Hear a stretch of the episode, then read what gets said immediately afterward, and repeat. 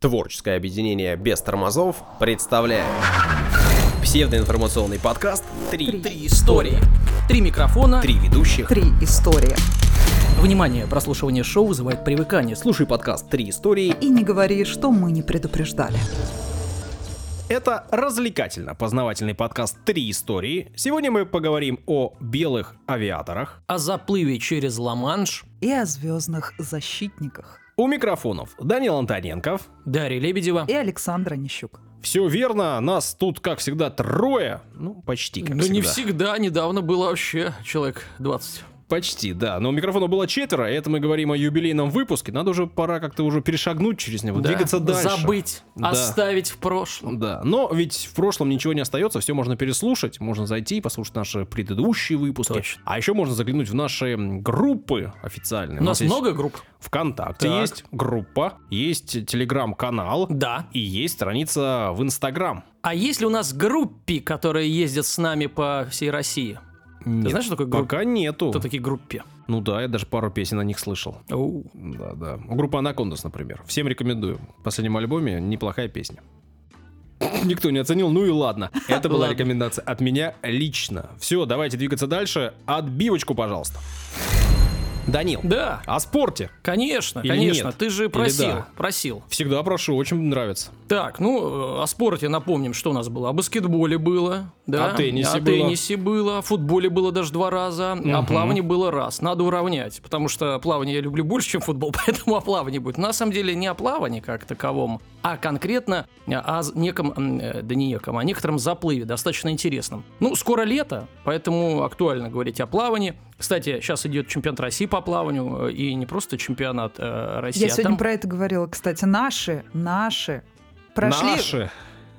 Третий раз, чтобы было красиво. Обычно вот два не очень красиво, а три Я всегда просто хорошо. не помню фамилий, поэтому мне пришлось сказать наш. Чемпионат России это соревнуются только наши, и а, там идет отбор на Олимпиаду, то есть а, Да, да, выясняют, да, в кто самый, проходит. да, кто самый быстрый, как говорится. А Уже- наши это в смысле ребята из Из Санкт-Петербурга, я. Санкт-Петербурга Да, я, да. да, вы Мгм. мне не даете договорить, а я все Мгм. туплю. Давайте уж, если уж вы столько времени это уделили, мы когда пишемся, в какой день недели, в какое число, чтобы люди понимали, когда чемпионат России, что происходит. Может, они через два месяца слушают нас. В начале апреля. Да. Да. В общем, один Щеголев, а один еще кто-то там. Минаков. Они получили, да-да-да, они получили, как это правильно, лицензию на возможность участвовать в Олимпиаде. Ну, в общем, Вот. отбор прошли, да. Да. Итак, и, э, соответственно, поговорим-то мы, конечно, сегодня э, о заплыве не в бассейне, а в открытой воде, о заплыве через Ла-Манш. Но наши-то есть там наши.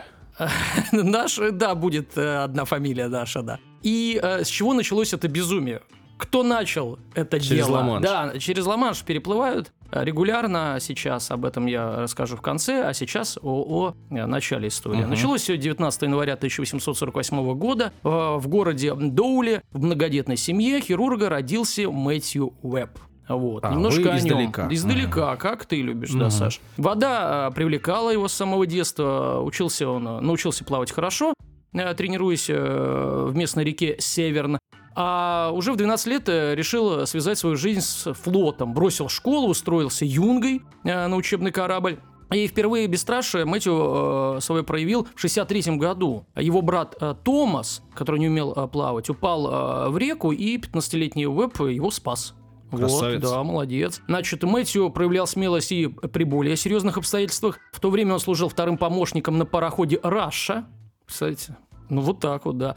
Пароход следовал э, э, из Нью-Йорка в Ливерпуль, и в середине пути начался сильный шторм, и один из моряков упал за борт. Недолго думая, это уже, извините, середина океана, да? Мгм. Это не, не река какая-то в Англии. Значит, недолго думая, британец нырнул за товарищем в ледяную воду, но э, в этот раз, к сожалению, спасти не, э, не удалось э, коллегу, да. И самого Веба пришлось вытаскивать. Вода ледяная, шторм, так что там не забалуешь. Значит, подвиг моряка не только впечатлил пассажиров корабля, но и прославил его на всю Великобританию. вот, о нем писали.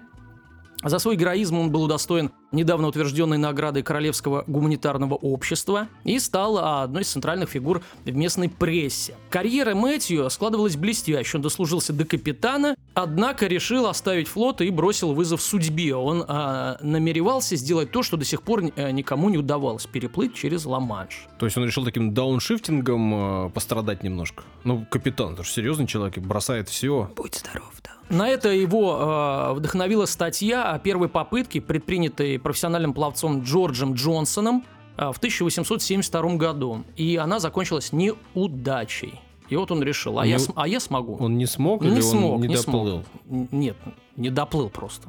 Не утонул. Хорошо. И Уэбб решил сосредоточиться на тренировках. Э, Ему предстояло преодолеть 32 километра, напоминаю. Ой-ой-ой. Да, Ла-Манш. Это в самой узкой части. Но сложность была не столько в расстоянии, да и сейчас, когда люди Течение? переплывают, да, а в непредсказуемых погодных условиях. Температура воды летом, которая не поднимается выше 18 градусов, это холодно. Это кажется, ой, 18 класс. Не-не-не, вы попробуйте поплавать 18, это очень холодно. Э, течение, конечно. И для этого он тренировался в Темзе, э, в озере Холлингворд, а также э, в самом Ла-Манше. И вот 12 августа 1875 года, то есть через три года после того э, неудавшегося заплыва, Веб начал свой первый заплыв. Но его пришлось прервать через несколько часов, сильный ветер, тяжелые погодные условия. В общем-то, Не справился. Да, пришлось э, плавание прекратить. Опасно. Значит, спустя 12 дней погода наладилась, спортсмен вновь стартовал э, с причала в Дувре. Стоит отметить, что за три месяца до заплыва Уэба Ла-Манш уже пересек американец Пол Бойтон. Однако его достижение не было засчитано как пересечение пролива без вспомогательных средств, так как он использовал специальный костюм. А это типа мавитон. Вот, Специальный британец... костюм, это гидрокостюм, что-то так вроде того. Или Ну, тогда- в те времена Жиром намазался просто. не-не-не. э, В те времена, конечно, гидрокостюмов таких, э, как сейчас, не было, но был специальный действительно костюм, который его С моторчиком, э, как у этого. согревал, по Костюм дельфина. А, Да-да, это аниматорский такой, знаете, вот у метро, да, костюм Ой, дельфина. я вчера видела разборки лошадей на Дворцовой. Аниматоров? Да. Кто победил? Они так Сивый или в яблоках? Ладно, не будем об этом. а еще, ведь может быть костюм акулы, и вот поэтому не зачитали, потому что ну что в костюме акулы? Значит, британец э, в своем распоряжении э, имел э, обычный плавательный костюм, то есть не согревающий. Это, конечно, не плавки, а вот, вот эти красивые полосатые мы видели Как на у вас. фотографии. Да, да, Да, да, видел. как у меня, да. Значит, китовый жир, правильно, я даже сказала, который помогал сохранять ему тепло. Ну и в пути его сопровождали три спасательные лодки. Значит, на протяжении заплыва э, капитану, э, соответственно, главной лодки, который вел э, пловца, э, пришлось, э, соответственно, лавировать, да, э, за ним пришлось лавировать и э, пловцу, вот, потому что э, были течения, усложнялось все это. И, э, в общем-то, э, вечером первого дня э, его даже ужалила медуза, и настолько сильно, что он практически лишился сознания. И уже, казалось бы, надо прекращать, потому что уже опасно. Но на помощь пришел... И ваше предположение, кто пришел на помощь? Быстро.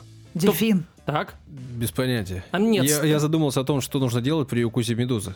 Старый добрый Бренди пришел на помощь. А. Его отпоили, да, привели в чувство. Значит, раньше проблемы решались проще. Вот так. Все решало Бренди. Бренди лучший друг пловца. Ну, в смысле, Так он и запишем. отпаливали, он на лодку выбрался Да для нет, этого? Или там, так прям? ну, я потом э, расскажу, какие правила. Нет, он не должен был касаться лодки, э, его не должны были касаться. То есть, э, естественно, давали ему либо на веревке, либо на, на тросе. Ну, конкретно с вебом я не знаю, но в правилах вот сейчас так прописано, Мгм, что мгм. нельзя коснуться вообще даже лодки. Утром 25 августа он финишировал в Кале.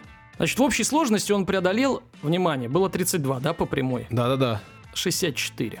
Ого, в два раза Да, накрутил. да. Так он пьяный был. Да, нет, ну, то есть шел неплохо до Бренди, да, до Медузы. А потом э, зигзагами Потратил пошел. 21 час 45 минут и стал первым человеком, который самостоятельно пересек пролив. А, Если посчитать, это 3 километра э, в час. Э, Скорость, в принципе, неплохая для любителя, но на самом деле по течениям, поэтому реальная его скорость, конечно, там раза в два меньше.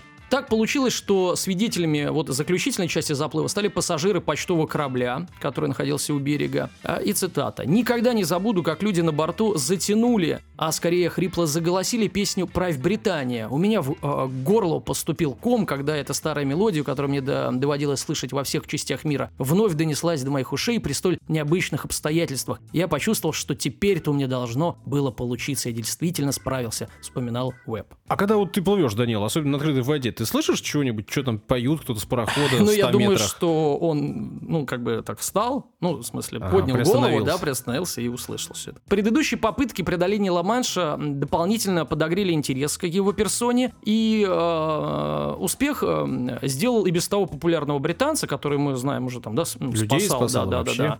Значит, э, настоящим героем своего времени. О нем узнал весь мир. Мэтью э, так и не вернулся на флот, решив э, сосредоточиться на карьере пловца.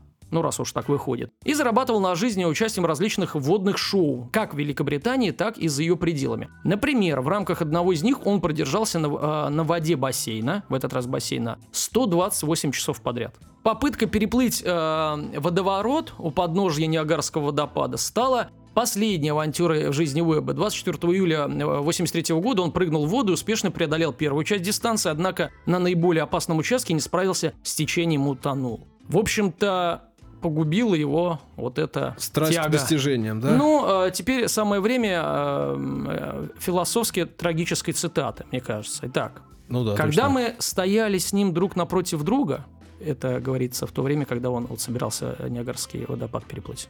Я сравнивал того приятного на вид статного моряка, каким он был при нашей первой встрече, с этим сломленным и ужасно изменившимся подобием человека, который теперь готовился принять смерть в бушующем водовороте. Его целью было не самоубийство, а деньги и вечная слава. Писал друг Уэба Роберт Уотсон. Ну, знаете, сомнительно. Хороший друг такой, да, который, да, Да-да-да. после смерти такие вещи рассказывает. Мог бы промолчать. Ну, в общем-то, мы из этой цитаты видим, что, да, погнался за славой, за рублем. И а, вот как часто бывает, что, ну, он любил, да, видимо, а, плавание и э, не просто так пошел и в моряки. Ну да, конечно. Вот. И, видите, сгубило. Стал Да, и еще к тому же вечной славы, мне кажется, все-таки не существует. Ну, о нем мы говорим через 150 лет, Да, как ну, вы видите. это такое, да. А еще через 150 лет уже... Будут, будут. Мы же, ну, люди же говорят, а что Всё было тысячи лет назад.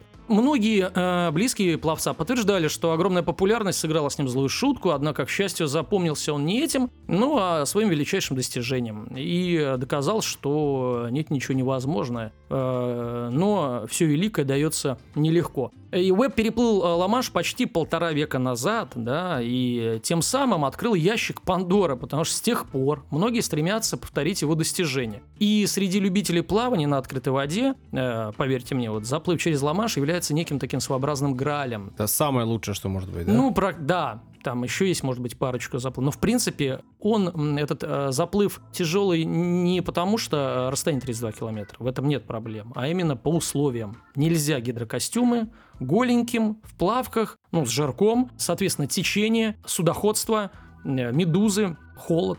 Вот. И э, несколько фактов, как я люблю, да? в конце Да-да-да. каждой истории. О заплыве теперь уже. Да, То была да, история, да. вот э, первопроходец, теперь непосредственно о самом заплыве. Итак, пловцы пересекают Ла-Манш в самой узкой части, мы сказали, э, ширина 32. Накатывают они и до 50 до сих пор. Это не просто такой веб э, неграмотный, да, Бренди намотал, у всех да, там да, с собой, да. я понял. Значит, усложняет преодоление дистанции холодной вода и судоходства. 700 судов в сутки. То есть надо пропускать. еще, да, то есть тебе никто не остановит, да, э, судоходство ради тебя. Только на Босфоре такое бывает раз в год, кстати, когда Босфор переплывает. Но это отдельная история. Значит, а следующего финишера после Веба пришлось ждать 36 лет. Представляете? Нормально. Да. За это время, думаете, никто не совершал 80 неудачных попыток. То есть Веб-то в порядке был. Прям как Эверест покорять, кто пытается. Да, значит, а среди женщин э, в 1926 году э, первой женщиной стала американка Гертруда Эдерле, э, проплыла за 14 часов 39 минут. По данным э, ассоциации, э, вот представляете, настолько э, популярен заплыв, что э, люди создали ассоциацию именно э, переплывания э, этого пролива. На данный момент Ла-Манш переплыли э, 2500 спортсменов. 60% примерно индивидуально, остальные в составе команд. То есть они меняют друг- Мгм. друг друга. Значит, какие правила? А, вот эта ассоциация, она разработала в 27 году правила. То есть не просто так взяла и проплыла. Но они смотрят, женщины уже переплывают, надо правила придумать. Да, раз уж пошло безобразие какое-то. Первое правило – никаких женщин, да? Значит, даже в очень холодной воде спортсменам запрещены гидрокостюмы. Вместо них э, можно вот... Намазаться, как чем попало. намазаться, да. Значит, пловцы также не имеют права касаться лодки и сопровождающих. Питание в пути обеспечивается с помощью веревки или шеста. Мэтью Уэба в воде кормили бутербродами Мгм. а, ростбифом Ого. и мясным экстрактом. Ну и поили бренди. Мясной экстракт, это что, бульон? Ну, черт Ну так и называть, бульоном его кормили, экс- Значит, экстрактом. а, а, значит, э, 24 августа 2007 года болгарин Петр Стуищев стал первым человеком в мире, который пересек Ла-Манш менее чем за 7 часов. 6 часов 57 минут 50 секунд. В этом ему помогло соперничество с другим сильным спортсменом Юрием Кудиновым. Вот ты говоришь, наши будут. Да, россиянин завершил этот заплыв через 8 минут после болгарина. Вот они там э, зарубались. Мировой рекорд стоящего держался 5 лет и в 2012 году был побит австралийцем Трентом Гримси 6 часов 55 минут. Вот, а женский рекорд э, держится с 2006 года и в это э, Хловакова из Чехии 7 часов 25 минут. Ну и э, если брать м, не по э, быстроте, а по количеству э, переплытия, то тут британка Элисон Стритер дает всем прикурить. Она переплыла пролив 43 раза. Зачем? Не знаю, вот хороший вопрос. Значит, а среди мужчин лучший англичанин Кевин Мёрфи, он только 34 раза. Видимо, у него была работа, в отличие э, от Эллисон. В 1990 году та же Эллисон была первой, кто сделала тройной э, заплыв. То есть она проплыла подряд туда, обратно и туда. Ой-ой-ой. Да, продолжалось это 34 часа 40 минут. Значит, а в 92 году она за сезон, ну, э, за сезон, Ну да, когда да. там август, допустим, да, самая, э, я так понимаю, теплая вода, 7 раз переплыла. Она, может, что ищет там? Ну, видимо. А может, первый раз, когда плыла, потеряла, и, Ну и с тех да. пор ищет. Значит, самый Нет, чтобы старый... похвалить. Значит, самый э, э, старый, э, пожилой, да, человек, который... э, Опытный. Опытный, хорошо, можно и так. Э, Переплыл Ла-Манш, это был Роджер Олса, британец. Я уж думала, Друсь. Да. Ну, Друсь еще не так стар, видимо. Ну, Значит, опытный. в возрасте 70 лет и 4, Ого. и, 4 месяцев. Представляете? Нет, ну круто. Да. Он, может, и не переплывал Друсь, но он точно знает как. Как это сделать? Да. Журнал «Наука и жизнь» опубликовал историю о том, что француз Жорж Мишель натренировал э, в плавании на большие расстояния моржа и пересек Ла-Манш в компании с ним. Время дуэта 11 часов. Вот, одному скучно, бери моржа. А помните, я вам скидывала ролик про моржа и клубнику? Вот. Там морж никуда не хотел. Вот. Даша, моржа, берешь клубнику, и у вас уже трое. Да, это будет Теперь отдельная история. Обязана Большая говорящая клубника. эту же историю скинуть всем в А пойдем со мной на. Ла-Манш. Ну, в костюме клубники. Человек должен быть аниматор. Ладно. Ночной и холодный. Вот такой подзаголовок. Значит, в 2016 году сразу два рекорда установил британец Говард Джеймс. В мае он стал самым быстрым и ранним покорителем канала. То есть, ну, холодно, а он поплыл в мае. Показав результат 13 часов 12 минут, температура воды 9 градусов. А мы помним, что там без костюма. Видимо, в- э, три слоя жира намазал. Значит, в ноябре Джеймс побил рекорд преодоления канала ночью. 11 часов 38 минут. Значит, Сколько? Вот, ну, он замазался до жиром. Ну, сколько он в воде провел, ты сказал, часов? 11 часов. И как 13. переохлаждение, вот это да все. я тоже думаю, проблем со здоровьем. Не знаю, не знаю. Значит, лучше, если, если собрался плыть, то надо плыть за 6 часов 55 минут. Вот как ребята, да, Болгарин и наш Кудина. Значит, если вдруг кто-то из наших слушателей решится э, переплыть Ла-Манш, то вот вам совет. Ну, кроме того, что стоит научиться хорошо плавать, да, Ага. вот есть еще совет. Планировать заплыв через Ла-Манш стоит за год, а может и даже за три. А, а раньше получить слот ам, точно не получится. То есть есть слоты, Места которые да, выкупаются. Заплатить придется несколько тысяч фунтов. Значит, а еще и подготовка. Кроме того, организаторы должны быть уверены, что у вас есть опыт шестичасового плавания в холодной воде. То есть ты еще должен как-то доказывать. предоставить. Да-да-да. Те пловцы, марафонцы, кому одного Ла-Манша мало, могут стать членами так называемого клуба «Тройная корона». Для этого им также необходимо пересечь канал Каталина в Южной Калифорнии 34 километра и совершить заплыв вокруг острова Манхэттен. Ну, глядя, да, на, на огни. 46 километров обогнуть. Вот. Ну, остается добавить, что если вы все-таки решились переплыть Ла-Манш... э, То вам надо э, пойти к Данилу Антоненкову. Есть одна школа в Петербурге хорошая. Ну, давайте, давайте назовем ее, что уж. Вы же тренер, как называется школа ваша? Swim Lab. Swim И можно прийти. Вы реально возьметесь? Я, кстати, хотел спросить. Вот, ну, возьметесь тренировать, готовить? Ну, я ну, плавать-то научу э, хоть 100 километров. На счет жира. Ну, ну, почему? Бренди могу тоже обеспечить. Это вот первый вопрос был. И второй вопрос. Вы Босфор переплывали? Да, было да. дело. Вот Да, много кто переплывал. Ну не понятно, нет, ну много. Вы первый в России, кто там баттерфляем. Да, это было. Вот, просто там в журналах писали, я помню. В журналах. Да, да, да. Глянцевые, да? Да, да, в глянцевых, ну, очень даже. А вот вопрос, было желание когда-нибудь действительно вот рвануть? Ла-Манш? Да. Никогда. Вот э, по причине холодной воды, ну и прочего. Зачем? Там бренди? Э, э, Вот Босфор, ребята, я, кстати, всем рекомендую слушателям, кто даже вообще... Бренди тоже можно на Босфоре. А, И вам, друзья мои, это реально классная история, потому что ты плывешь из э, Азии в Европу, проплываешь мост, народу дофига, в центре города, водичка теплая, вообще класс вообще. То есть, Кайф. да, это не Ла-Манш, вот этот темный, с волнами и так далее. Ну, в общем-то, у меня все. У меня тоже история, Да. и э, мы вспомнили, что у нас был недавно юбилейный выпуск, 33-й, в котором мы сотую историю рассказывали. Так. И вот в рамках этого выпуска я вам рассказывал историю об исчезновении батальона Норфолкского полка. А сегодня ты расскажешь, э, что он нашелся. Дело, Мы это как, помните, Кваша, и мы нашли его. Входите, и весь батальон Да, входит. да, да. дело тогда а, было в 1915 году, и все это происходило в рамках Дарданельской операции в Турции. Ну, точнее, тогда это была территория Османской империи. Ну, если вдруг интересно, в общем, послушайте э, наш выпуск с гостем. Но если честно, ребят, там про куклу, конечно, интереснее было. Ну ладно. Да. Позже, ну то есть уже в 916 году на Ближнем Востоке вспыхнуло так называемое арабское восстание. Мгм. Вот, его- Весна. Нет, нет, нет, арабское восстание. Насколько я понимаю, вот это арабское восстание еще называют э, хиджазское восстание. Да, Значит, Хиджаз, да, а, государство да, такое было. Освободительное движение 16-18 годов, в рамках которого как раз-таки арабы бились за свою свободу, и оно было нацелено на как раз-таки... Короче говоря, это период, империю. период распада Османской империи, который длился достаточно долго, и все эти события связаны вот, собственно, с этим. Верно, да, да, да. И возглавлял это восстание э, шериф Мекки. Ну, если вдруг сейчас какого-то глупой шутки... Шериф. Вот, такие. Нет, Звезда была. шериф это титул лидера мекканского шерифата. Поэтому шериф. Да, нужно просто немножечко, как это сказать, с точки зрения менталитета другого подумать. Звали его Хусейн ибн Али из рода хашемитов. Э, Он был одним из потомков э, пророка Мухаммеда, понятное Мгм. дело. И что важно, поддерживали его в тот момент британцы. Мгм. Ну, как это и бывает очень часто. И это часть затравки, которую я вам рассказывал. Затравка? Да, да, Ничего да, себе. да, да. Восстание вообще считается очень важным событием, потому что, э, в общем, по мнению многих историков, именно оно стало одной из причин и важных причин крушения Османской империи. Османская империя, в общем, ее крушение, это было целый перед, м, передел государства, и, в общем, это такое серьезное-серьезное событие. А страны Антанты, которые участвовали в Первой мировой войне, тоже, конечно же, приняли в этом посильное участие. Вот Британия в том числе.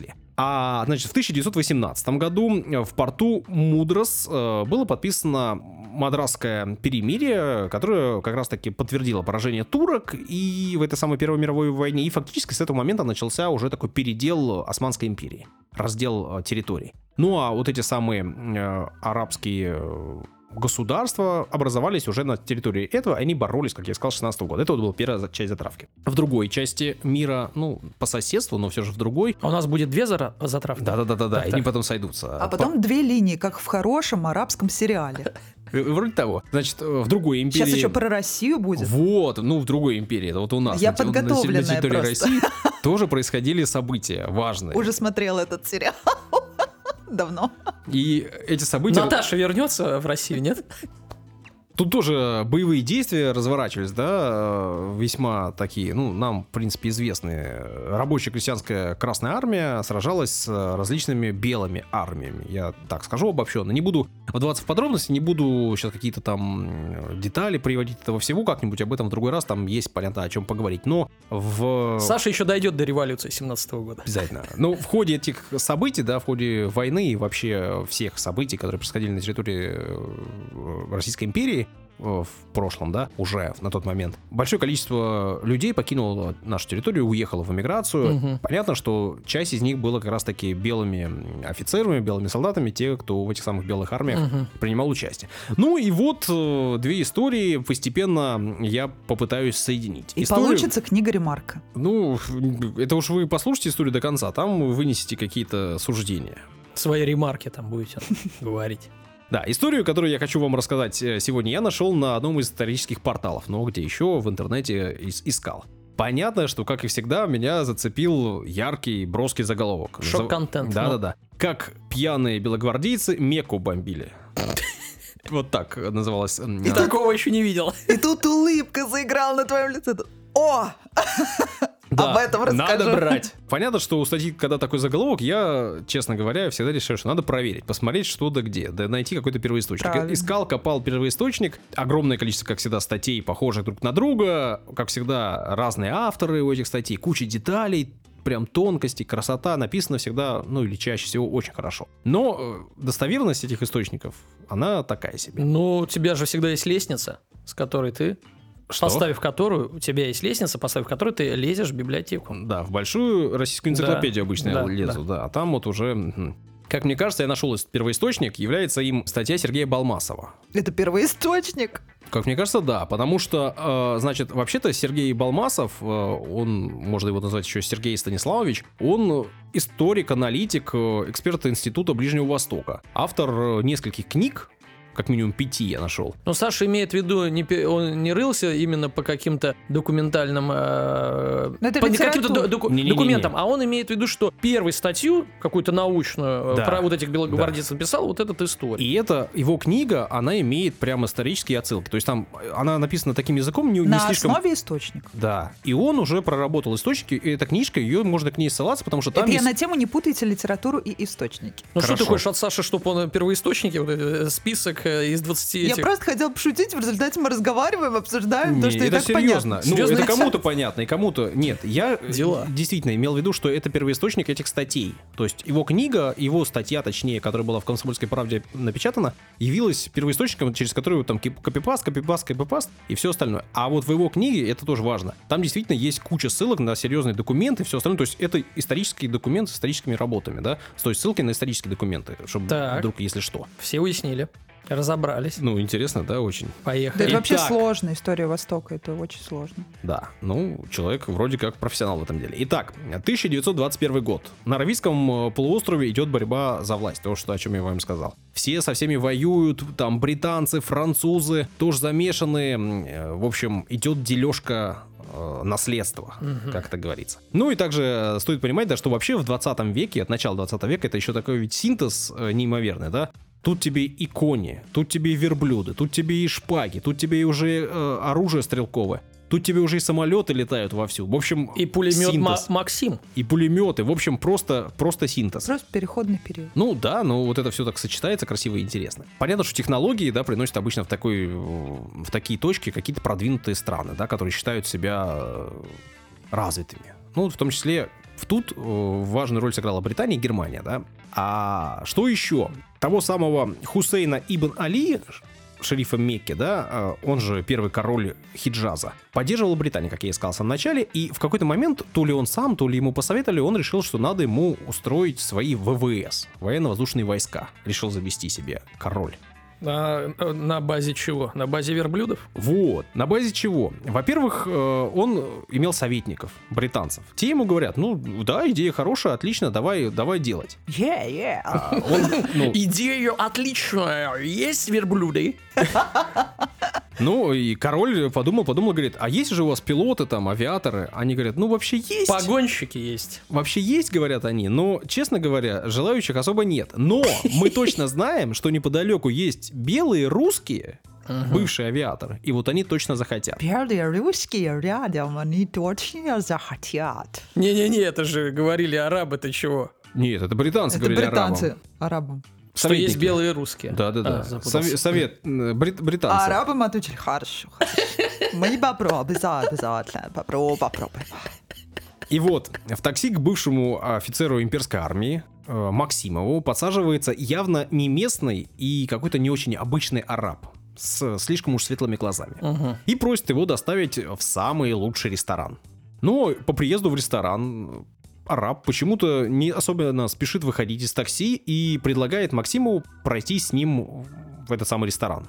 И там тет-а-тет провести время. Ну точно, все прям по ремарку. У него подобный сюжет, помните? Помним, да. Все помним про. Такси-ресторан, да.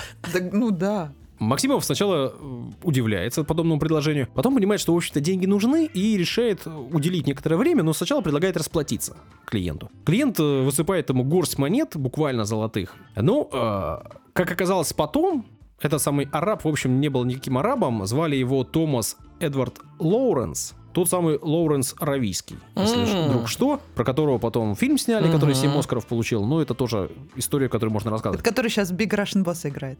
И в какой момент он скинул все это с себя? На этой встрече, куда все-таки Максимов Оба. согласился пройти в ресторан, британский подданный от лица Хиджаза, да, и короля, предлагает э, белому русскому настоящую работу, которая его достойна.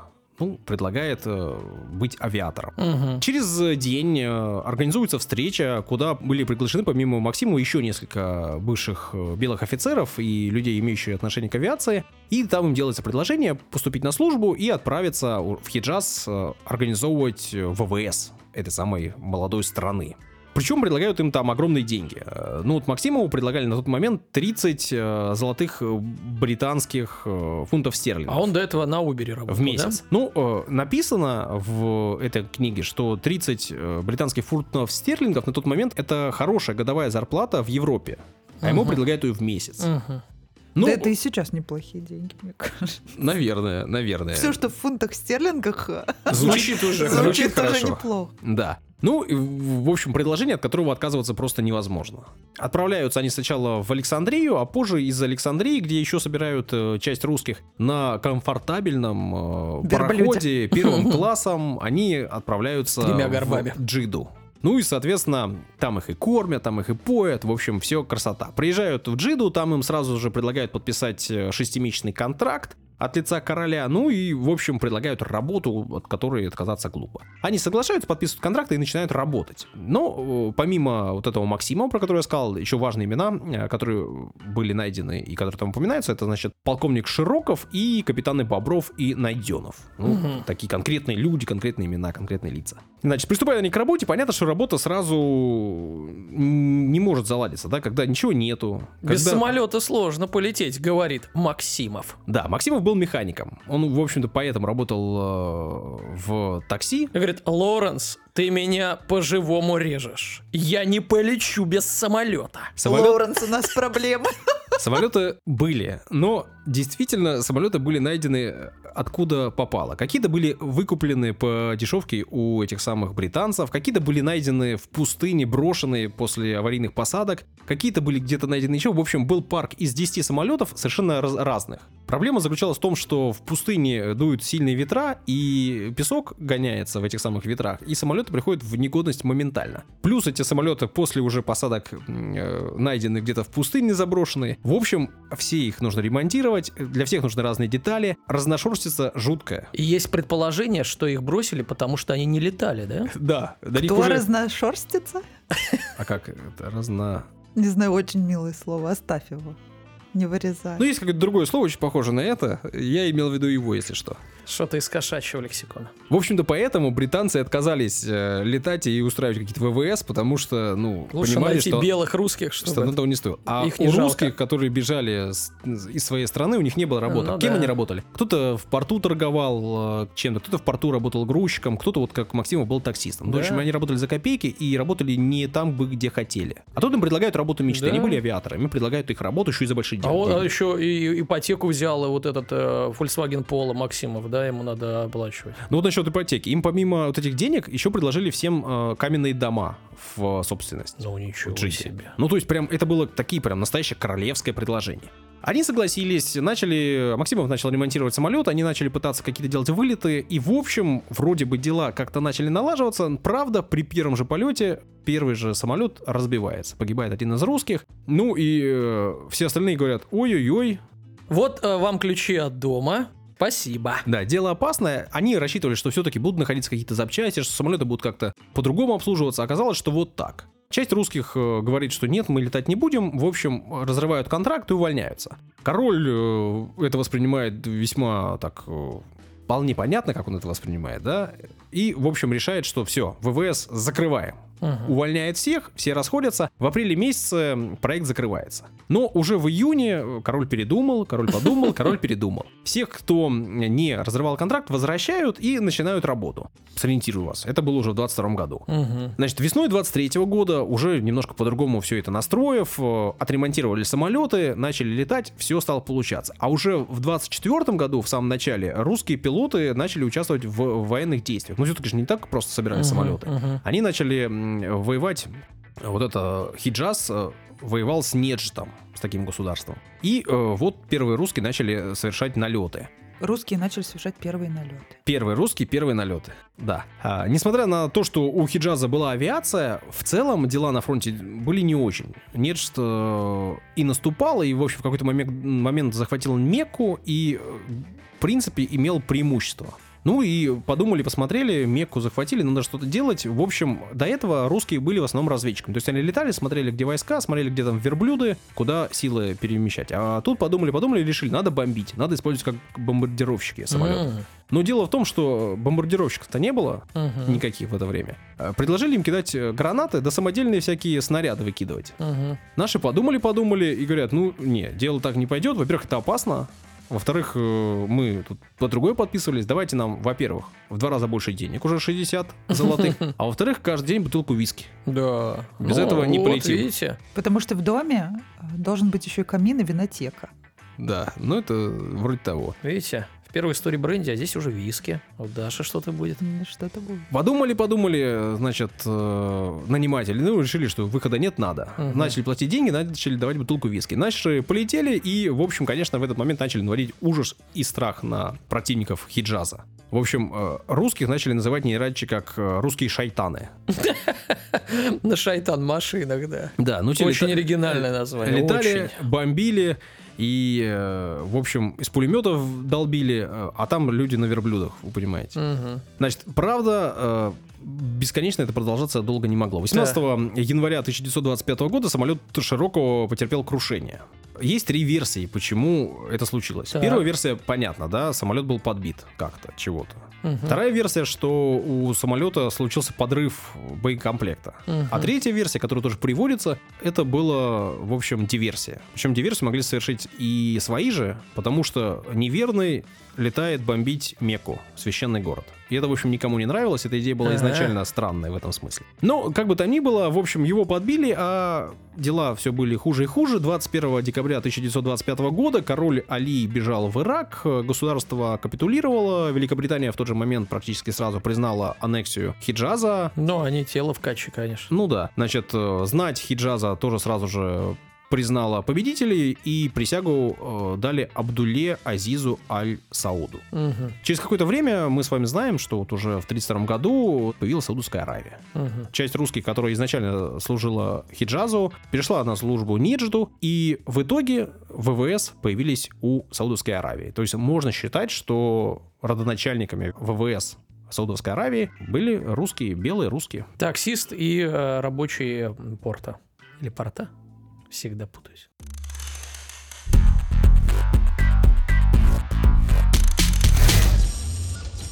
Даша, о звездах, о защитниках, о звездах-защитниках?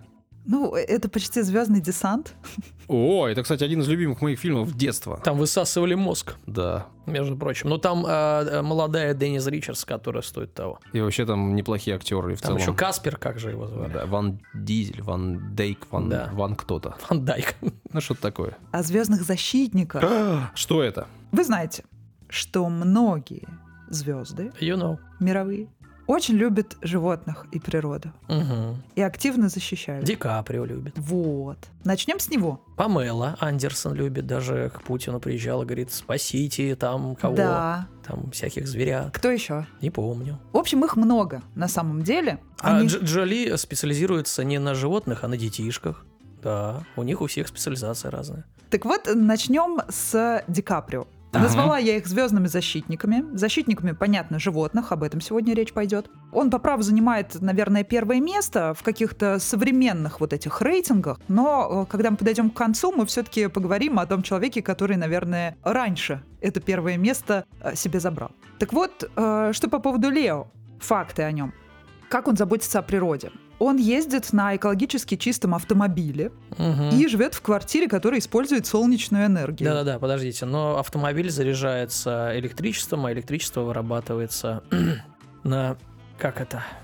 На угольной и нефтяной электростанции. Дальше. Да, все эти, на самом деле, эта тема очень спорная, но давайте это оставим немножко на потом. Хорошо. Да. Кроме того, наверняка, если вы на него подписаны, следите, да, за всеми обновлениями его ленты. Он основал фонд по защите экологии уже давно и перечисляет туда огромные суммы. Э, снимает постоянно короткометражки, которые посвящены глобальным проблемам человечества, выступает на конференциях в костюмах постоянно, мы видим, как он ролики вот эти записывает, все это посвящено экологии. И неоднократно он говорил о том, что у него мечта защитить экологию планеты и даже побороть бедность. Про- У почти как у Си Цзиньпина. Есть мечта. I have a dream. Да.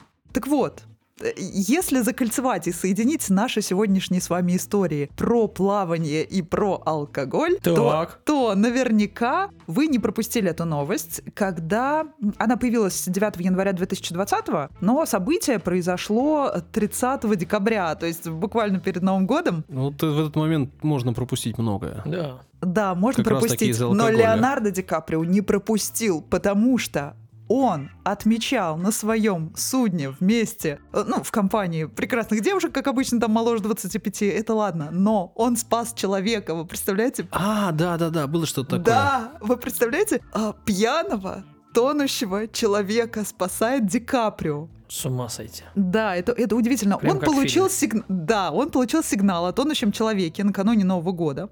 Мужчина выпал за борт рядом с островом Сен-Мартен, и э, Ди Каприо согласился отправиться на его поиски, когда он получил сигнал. Хотя он находился достаточно далеко, в районе острова Сен-Бартоломи. Блин, Даша, да это ж такое приключение. Ты с девчонками тоже уже там такой э, под шофе, и тебе тут сосал. Поехали спасать! Йоу! Пожалуйста, отгадайте, как звали мужчину. Ну, Николай какой-нибудь. там. Виктор! Господи. Мы с вами любим. Коля, извини. у- у нас в каждой истории фигурирует Виктор. Так вот, э, Виктор победитель, он спасен. И кто его спас? Его спас сам Ди Каприо. Вы вообще сколько было тогда комментариев? Вы представляете, ну да, звезда Титаника Конечно, спас да. тонущего человека, это уже какой-то Он ему прикол. кинул дверь, да?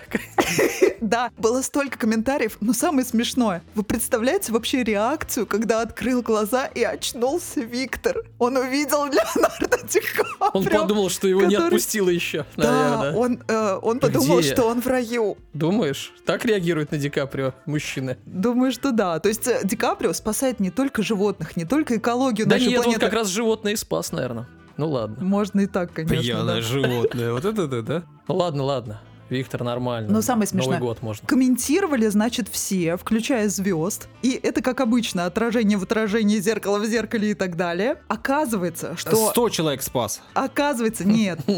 Поговаривают. Помимо комментариев пользователей, э, есть еще комментарии звездные и истории от звезд, которые связаны с Леонардо Ди Каприо самим, который, оказывается, в жизни тоже тонул во время съемок какого-то фильма, и его спас Эдвард Нортон. То есть все друг друга спасают. Это очень смешно. То есть, по сути, Виктора спас Нортон. Потому что если бы Нортон не спас Ди Ну, Каприо, если прям очень условно, да, я люблю вот это вот. А если бы не был его, а если бы этот человек, не- тогда бы ничего не было. Ну да, наверное. Кстати, Дань, ты говорил про Джоли, но во всяких Да. рейтингах бывший муж Анджелины, Анджелины. Брэд Питт, Да. ее обходит по количеству денег, которые он вливает э, в... А, я думал, страной. Я тоже так подумал.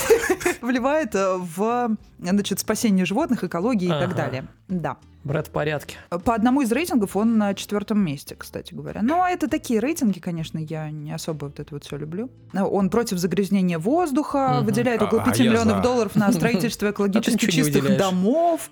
Э, И 3 миллиона вот он выделил на защиту лесов. Вообще Понял. молодец, короче. Ты ни рубля не дал на очищение воздуха. Так я и не выделяю столько, сколько он выделяет. Воздух. Но еще один человек, почему-то его ни в одном рейтинге нет. Это удивительно. Это Хоакин Феникс. Этот человек прославился как просто самый веганистый веган из всех веганов. И он защищает животных и природу с неистовой силой. Вот так вот. Да, да, это действительно правда. Еще в 2003 году он принял участие в создании документального фильма о защите животных. «Земляне» назывался этот фильм. И вообще еще в детстве он принял решение, что он не будет есть животных. Выступал он э, на церемонии вручения «Оскар» э, значит, с речью, в которой он заявил, я думаю, мы стали очень оторваны от естественной природы. Многие из нас виноваты в том, что мы разделяем эгоцентричный взгляд на мир, веру в то, что мы являемся центром Вселенной. Мы идем к природе и грабим ее ради ресурсов. Мы считаем, что имеем право искусственно оплодотворять корову, а когда она рожает теленка, мы крадем ее потомство, несмотря на то, что ее плач от тоски очевиден, а затем мы забираем ее молоко, предназначенное для теленка, и добавляем в наш кофе или к нашим хлопьям. Вот такая речь его была. Ну а что он э, про хлопья не рассказал? Что бедные растения вырастают, потом их срезают. Надо дальше идти, я считаю. Короче говоря, у него все это началось, когда он в детстве э, Головой увидел, ударился. как э, мучают рыбу выловленную, пересмотрел взгляды свои в три года. Да-да, до этого были очень устойчивые. Да-да-да, до этого жрал в три горла стейки. Ну, в три года, кстати, кризис э, я сам у ребенка. Поэтому, возможно, это с педагогической точки зрения. Так вот, как это связано с нашим кино? И с реальностью. Это связано в первую очередь с кино. К чему я это все говорю? Я не сторонник э, какой-то из теорий всех этих э, звезд, которые вкладывают свои деньги, которым кажется, что они спасают мир и так далее. Э, это не важно, я просто рассказываю историю, а не свои взгляды транслирую через э, рассказы об этих людях. А могла бы, у нас серьезная площадка. Могла бы свои Э, Я взгляды. воздержусь. Так вот,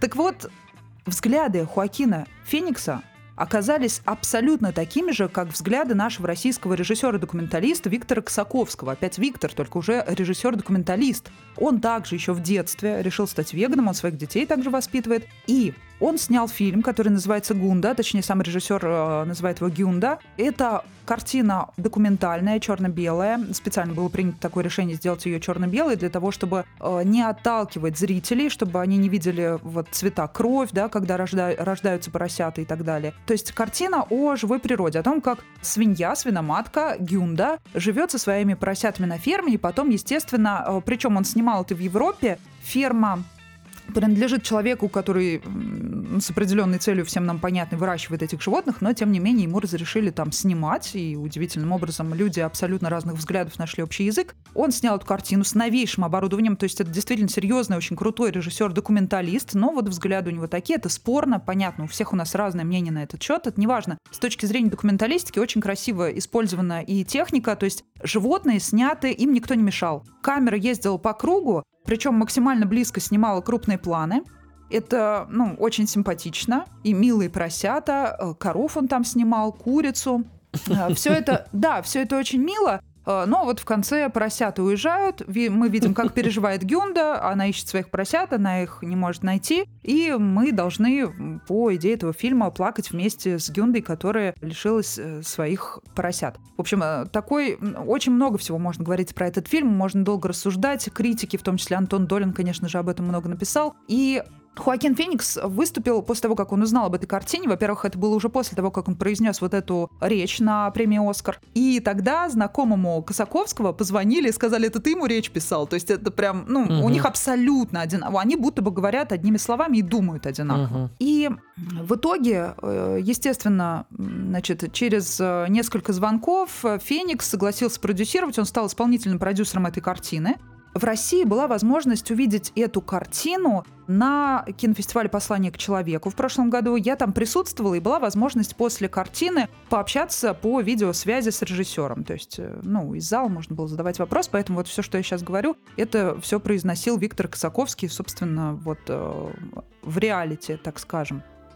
И мне понравилось еще, как он отвечал на вопрос. Ну, понятно, всех интересовала связь с Хуакином Фениксом, конечно. Вот э, Косаковский уже в России давно не живет. И э, на такие документальные фильмы у нас в стране не особо любят из бюджета деньги выделять, поэтому вот э, он всяко разно ищет по свету финансирование. Вот повезло с Хуакином Фениксом, который стал продвигать эту картину из-за общности взглядов. Мне понравилось, как э, Косаковский ответил на вопрос про поиски главной героини. О, когда он увидел ее глаза, он понял, что это его Мэрил Стрип. Мне понравилось такое сравнение, но А Мэрил Стрип интересно. понравилось такое сравнение? Вот не знаю. Давайте спросим. Пишите в комментариях. Мэрил Стрип. Она читает наш комментарий, Да. ответит там. Мэрил. Нет, ну сравнение действительно красивое. Да, да. Для Мэрил, блин. Нет, ну конечно, нет, Мэрил потрясающий. Ну, то есть он сравнил э, Мэрил со свиньей, так я понимаю? Он о эм, Свиноматкой причем. имеется в виду талант. Талант, да, такой же ты, ты такая же природный- талантливая. Природный Как талант. свинья. Игру. С твоей игрой справится обезьяна. Так это должно было звучать или что? Но нет же наоборот. Ты все или еще что-то? Ну, я просто... Торопишься? Нет. Но самый главный защитник животных для меня и, и для тех, кто, наверное, гораздо старше меня, это все-таки Ален Делон. М, Я об этом уже не раз писала в различных заметках и говорила, и читала про это много. Этот человек еще в молодости носил военные куртки, чтобы согревать щенков, которых он встречал на пути. Ничего себе. Он содержит сейчас пять питомников для бездомных животных. В его доме живет огромное количество собак. Была такая ситуация, когда он узнал, что садисты облили собаку бензином и подожгли. Причем ради развлечения. Она, собака подбежала к ребятам, чтобы приласкаться. Они решили вот таким образом зверским приколоться, в кавычках. Ну, как ты их назвала, ребята? К а, подонкам подбежал. Подонкам, да. Ну, я не комплиментарно сейчас слово «ребята» произнесла. Без ласки э, в интонации. Так вот, он послал этой собаке ветеринара своего, добился суда над этими э, людьми. И вот чем ценна эта ситуация, что впервые в судебной практике судья распорядился, чтобы пес, которого Мамба э, звали, присутствовал в зале суда. Хм. Это очень круто.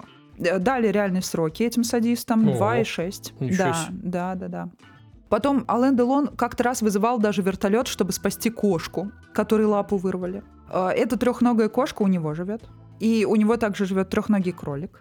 У, у него у всех все из детства. Вот я почему еще рассказываю эту историю, потому что у всех все связано с детством. У него была доберманша по кличке Гала, Мгм. как и Муза Дали, да, помните Гала? Конечно, Елена Дьяконова. да. Так вот, он как-то раз на э, свою собаку накричал и э, слегка ударил ее, видимо, ну не сильно, а она села, взглянула на него, ему показалось, что она плачет, и он как бы всю жизнь искупает эту вину и хочет, чтобы его животные всегда улыбались. Вот видишь, мы с Сашей трехногих не, как говорится, не забираем, потому что мы не били животных в детстве, да, Саш? Мы к ним всегда относились хорошо. Ну, слушайте, это такое все-таки немного про звездную одинокую жизнь, про, про то, как, где люди находят Ну, свое счастье, успокоение. Эта история все-таки больше про другое. Ну, на мой взгляд. люди На мой взгляд. в швейцарском шато. Ну, да, слушайте. где-нибудь там в Альпах, наверное, на границе. Франции. Слушайте, кстати, Ален Делона вообще обвиняли в убийстве в реальном.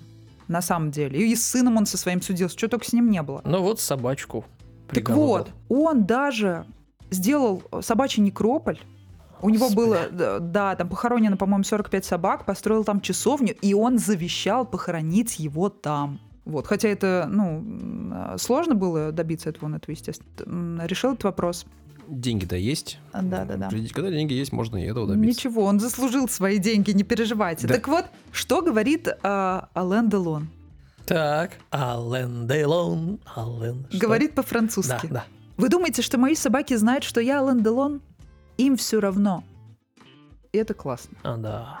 Мощно Да, да, задвинул. Да нет, ну это же круто, когда кто-то помогает животным. В этом же нет ничего такого прям... А я выскажусь. Это Давайте, круто, да. А давайте выскажемся. Да, мне, Подождите. мне интересно. Я, я, да. я, я предлагаю высказаться, потому что вот кто-то говорит, что вы там болтаете, историю. Нет, у нас все-таки три истории, у нас разговорный жанр, легкий, мы тут лекции не читаем, э, мы, у нас тут не кафедра. Вот. Поэтому я, например, хотел бы сказать, что да, помогать надо животным, все, вопросов нету. Но, э, на мой взгляд, помогать надо людям. Очень много в мире людей, в мире, да, у них есть возможность помогать не только французским людям, да, любым, а, которые э, нуждаются в помощи. В банально в еде, в пресной воде, в жилище. Классно, что он там э, приютил кролика трехногого и там некрополь. Мне почему-то кажется, что надо заботиться о людях. А еще вот про Х- Хоакина Феникса, который там не ест мясо, и вот про другого режиссера, который снимает э, «Тоску э, свиньи». Опять же, все это здорово, здорово, и мы тоже грустим э, по этому поводу. Но э, я предлагаю выход. Сейчас начали создавать искусственное мясо.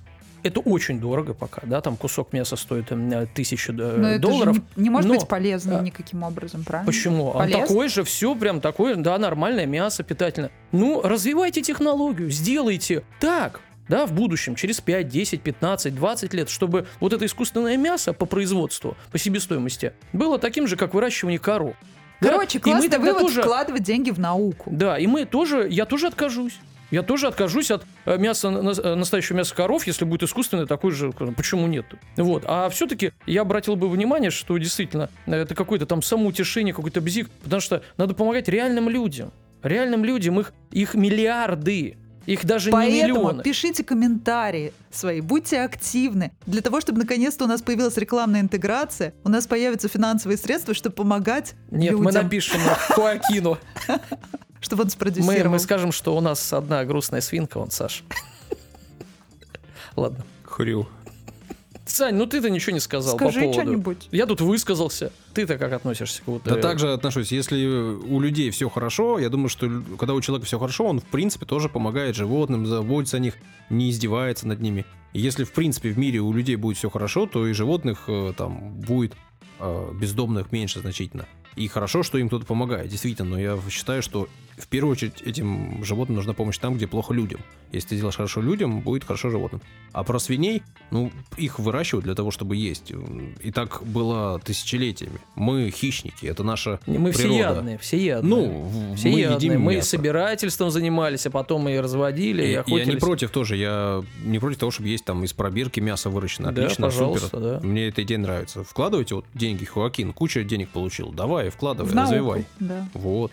Я с Даней А в согласен. науку почему-то никто, все про нее забывают, никто не хочет в науку А вкладывать. там же люди работают, да. понимаешь, они животные. Работали бы там котики. Да, бы. или Во, свинья там. во. Три истории рассказали, вот даже поговорили тут на финале записи третьей истории. Диспут. Да, если хотите и вы поговорить, то милости просим в комментарии, там будет горячо. Вас- Да, высказывайтесь э, по поводу вот, э, вот этого бзика звездного. Да и всего чего угодно высказывайтесь, мы будем рады. Напоминаю, группа ВКонтакте, там можно писать э, в Инстаграме страница и Телеграм-канал в Телеграме. Там тоже все есть. Пишите, звонить не надо, но пишите. Три истории рассказали, на этом все. Пока-пока. Всего хорошего. До свидания.